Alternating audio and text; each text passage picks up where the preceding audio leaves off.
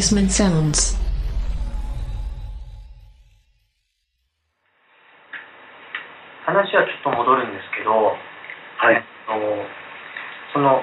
このアルバムの全体のコンセプトっていうのは、えっと、僕がそういうことがコンセプトなのかなってちょっと思ったりもしたんですけどご自分では何かあったんですか？その関連的なコンセプトというかはい。ストーリーというかアルバム全体でね。全体で、うん。なんとなくこう、アルバムタイトル、現象、フェノメノンなんですけど、えなんかこう自然、自然現象的なものを音として、この表現できたらいいな、みたいなところはありありました。うん。なんか、そのコンセプトはあれですよね。なんか、前回のアルバム、アルバムじゃない EP からもちょっと引き継いでるとこありますよね。そうですね。うん、ずれ、ぶれてないですよね、そう思われるとね。ここは、はい。う。ん。なんか今回のアルバムって、その前作の EP に比べると、前作がどちらかというとテクノ寄りのリズム使ってたと思うんですけど、今回どっしりとしたヒップホップっぽいのが中心になってて、そうですね。うん。おなんか渋いの来たなと思ってたんだけど。うん。こそうですね、こういうちょっと、緩めのビートっていうか、うん。もうじっくり聴いてもらえるかな。うん。内容をちょっと聞いてもらえるかうん。な、な気はしましたね。これって僕結構何曲もこのために作ってて最終的に残ったのがこの12曲だったんですか？そうです。多分10、でも、15、6曲、15曲ぐらいうん。の中から選んでこれに収まったような、最初確かね、10、10曲ぐらい最初もらったんですよね、でもね、一気に。うんうん。それで、そっから、ほとんど大、一発 OK 的なのが確か3曲目のやつ以外は、ほとんどブラッシュアップ、本当にかけてってって感じですよね、今回ね。はいはい2ヶ月ぐらいかけて、全体のブラッシュアップしてって、足りない分は曲作ってもらって、はいって感じですよね。そうですね。うん。そうそうそう。カタルシスってやつはもう最後の最後で曲がなくてあ、そうそうそう。それで作っ急遽作った感じだったんですねうん。でも意外とでもアルバムの中では結構ヘルツっぽい曲うんうん。なっては思います、うん。なんかこうこの曲苦労したとかっていうのはあるんですかこのフェノメノン2曲目のフェノメノンのこれやり直したよね、たくさん。あのもう半年ぐらいは途中までしかできてなかったんですようん。そこから先がなかなかできなくて、それで最後の最後でこう一気にコードとメロディーをつけて仕上げたんですけど、うん。えどの辺があれだったんですか？大変だったんですか？えっ、とやっぱあの音数が多かったなっうん。ていうので、ミックスが難しかったですね。和物も出したいし、ベースも出したいし、うん。結構抜いたりもしたんですか？音そうですね、その、ノイズとかグリッチ系の音をあんま何回か確認してやっぱこれあんまやっぱ必要ないかなっていうのはもうどんどんバッサリどんどんカットししてってで最終的にはこのコードとかメロディーの感じが生きるようなうん。うんなミックスとかその構成にうん。していきましたね。うん。いろいろアドバイスをいただきながらなんかこの曲結構やり直しましたよね、本当に。なんか、申し訳ないぐらいなんかダメ出しした気がしますもん。曲の核となるものはもう最初にもう、うんうん、ブレてないですけどね、うん、そこから、ね、アレンジが結構あとあれですよね。最初ベースが奥まっててはい、あの、はい、カリマスターとかしてね。はいそうです。はい、うん、で仕上げてて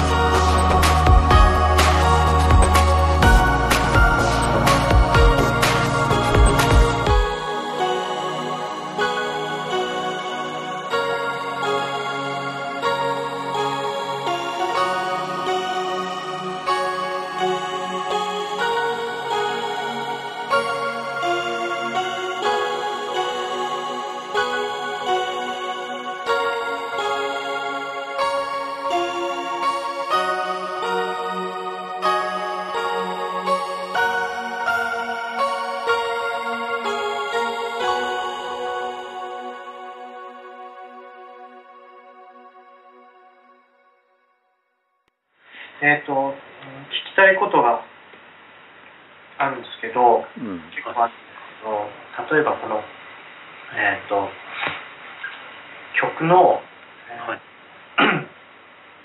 順番とかっていうのはどういうふうに考えたのかなとか。ああ。曲の順番はもう、勝手に、パクチーさんが。自分決めました。パクチー君はなんかそういうストーリー的なのはあったの？あったね。うん。どういうなんかストーリーを聞かせなんかこの、そうだね、パラドラックスに限らずなんだけども、アルバムの前半に、こう、視聴した時に耳に残る曲を残すっていうのが、やっぱりセオリーかなと思ってて、うん。その、まあ、1、2、3曲目は重要だと考えてるんですよ。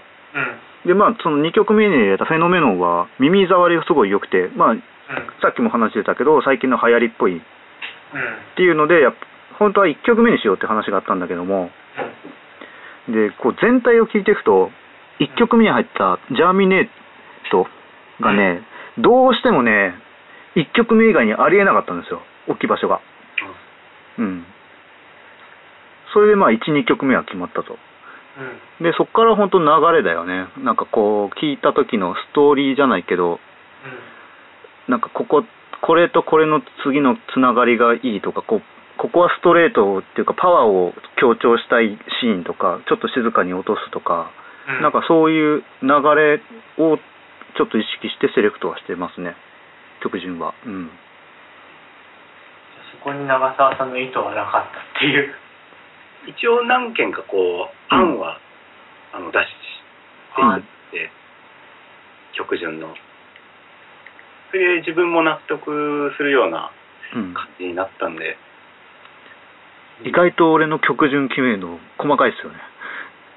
そう、結構、ちょっとじ時間かかりましたね。うん、一応なんかその一曲一曲、まあ他の人どうやって決めてるかわかんないんですけど、自分はあの、まあネットで言うとあれだけど、タグみたいのも一曲一曲書くんですよ。特徴、うんなんか聞いた時の印象、例えば冷たいとか、うんうん明るいとか、まあそんな単純なところ、うん、なんかそれをできるだけ多く特徴を書いてって、うん。なんかそれをだんだんつなげていくって感じですね、その曲順。うん冷たかったのが一つ二つ続いたらあったかいみたいそう、ここ、ここの流れを本当もっと冷たくしたいって考えたら冷たいっていう印象の曲を並べるとか、うん、だん。だんあったかくしていくとか、温度を上げていくとか、なうん。うん。で今回ヒップホップっぽいノリがあったから、うん。なんかその流れは絶対崩さないようにとか、うん。なんかそういう感じで、あと聞きたいなと思ってたのが、そのはい。マスタリングには時間かかったんですか？マスタリング、時間かかるというか、なんか、あの、やり直してもらったりとか、マスタリングの印象を聞いてみたいんですよ。うん。3回目ぐらいで、この形になったんですよね。そうですね。1回出したんですよ。うん。ほぼ2曲、2回でほぼ終わって、3曲目だけ3回やった感じですよね。あうん。どういうところがあれだったんですか ?1 回目と2回目で。は大きく言うとね、1回目はね、ちょっとね、音量が小さかった。はい。うん。のと、ちょっと、パンチが良かったよね。はいはい。はい。うん。で、なんか具体的にこういうのにしてほしいっていうのをちょっと、まあ音量上げてっていう感じで出して、そしたら3曲目だけ思ったよりちょっとそれが強く出ちゃって、うん。その1回目と2回目の間ぐらいにしてくれっていう注文出したらバッチリできたって感じですよね。はい。うん。本当要望通りに。うん。そう、担当してくれたデニス・ブラッカム、やばいですよね。あなんか、スーパーベテランの、ん？ね、マスタリングエンジニアなんですけど、69年ぐらいからやってる人で、最近だとフェネスとかパナソニックとかもやってたり、うん。うん。なんかむ古いのと、古いのだとディスチャージとか、あの、ハードコアバンドのマスタリングとかもやってるっていう。今まで多分マスターを通してなそのマスタリングエンジニアの人にマスターをしてもらって、えー、と音源を完成させるっていうことはあんまりなかったと思うんですけど実際こうマスタリングエンジニアの人にこう曲をいじってもらってそれでその時の感想というか具体的にあこんなふうになったなあんなふうになったなとかっていうのはあったんですか？なんかあの曲とかその出てる音の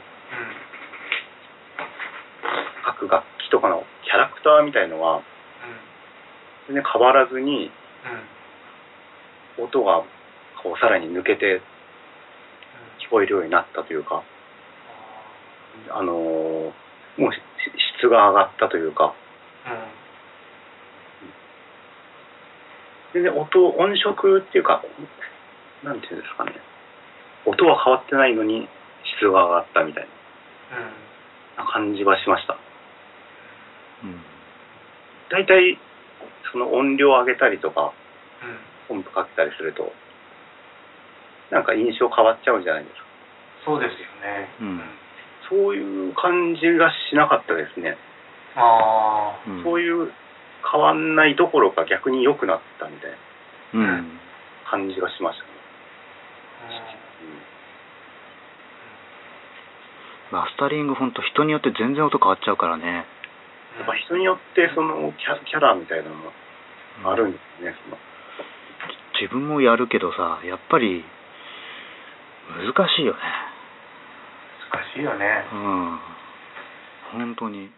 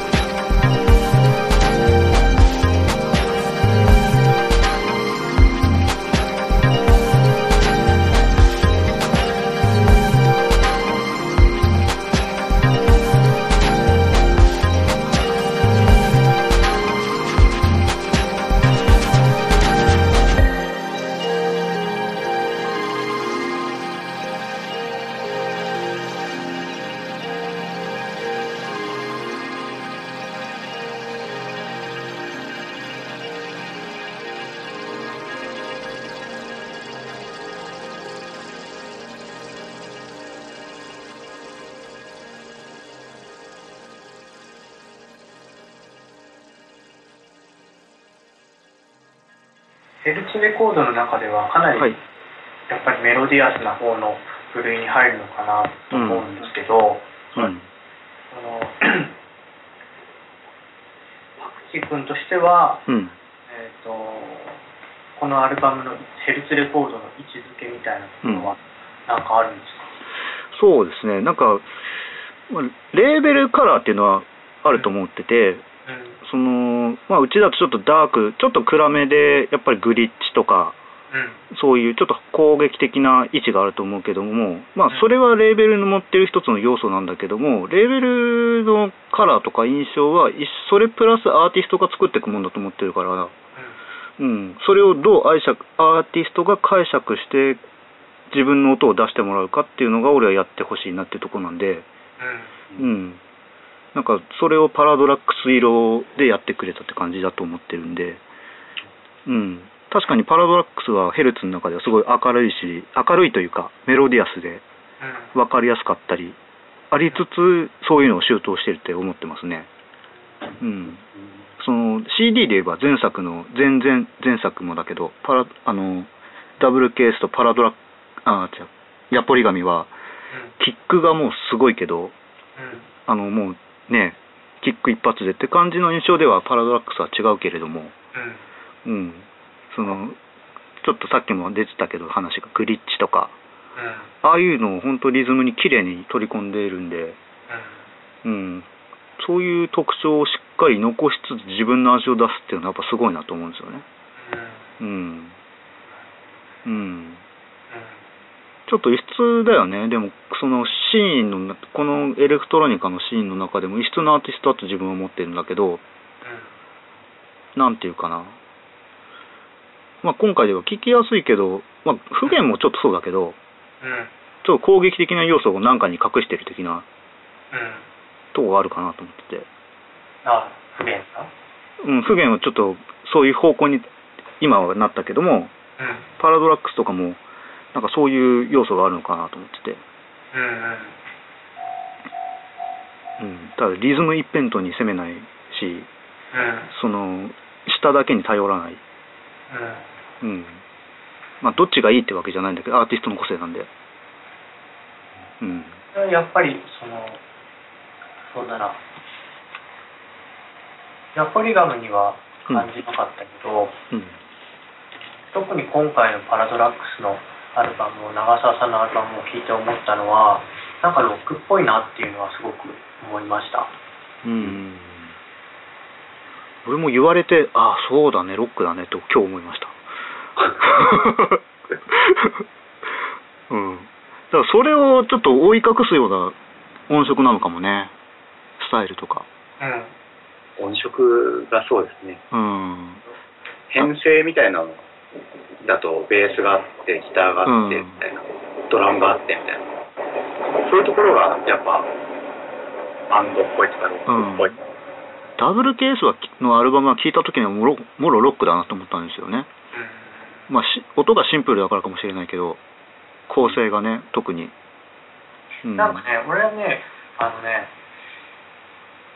ダブルケースはもちろんそう思ったけど、うん。パラドラックスの場合は、うん。なんかねもっとこうノイノイジーななんていうのかなこうなんて言えばいいんだろうなんかああるじゃないその電子音楽やってるけどなんかうん。ロックな電子音楽みたいなさうん。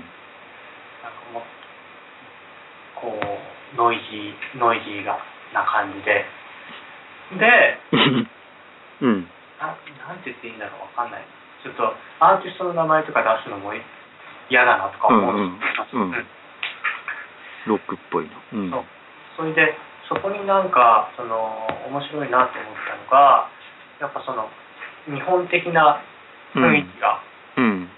東洋的な雰囲気がすごくそうだね。感じてるなっていうところがすごく面白いなと思いました。うん。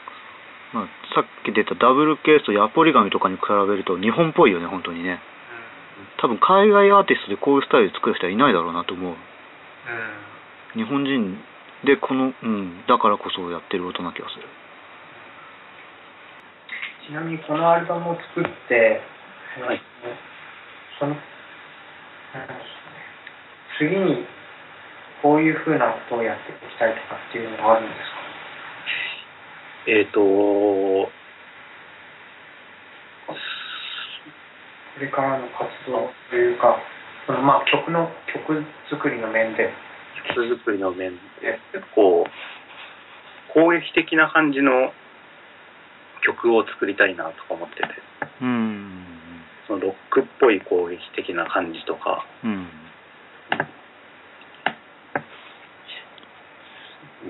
あとあとはな自分の今まで作った曲にさらにこうちょっと編集したりとか、うん、エフェクトかけたりしてまた違った音を出したいなっていうのをやりたいって思ってますね。うんうん、ちょっとタイプの違う曲って感じですね。そうですね。うん。はい。なんかある意味結構あれですか？出し出した後の感想って何かありますか？なんかこうちょっとやりきったじゃないけど。あやり一区切り的なね、うん、そうですね。やりきったっていう感じもしつつ、うん、反省点も結構 今のいろいろありまして、うん、そういう反省点とかをちょっと改善したものを作りたいなっていうのは、うん。反省点っていうのはあのさっき言ってたなんか攻撃的なことができなかったっていうことなんですかそこはは反省点に入ってないんですけど、うん、なんか音質っていうか音音色みたいなとかもっと音を部分的に太い音を出してるところがもっと迫力出てよかったのかなとか、うん。まあ、基本ミックスとかそういうとこかな。そうですねミックスとかですね。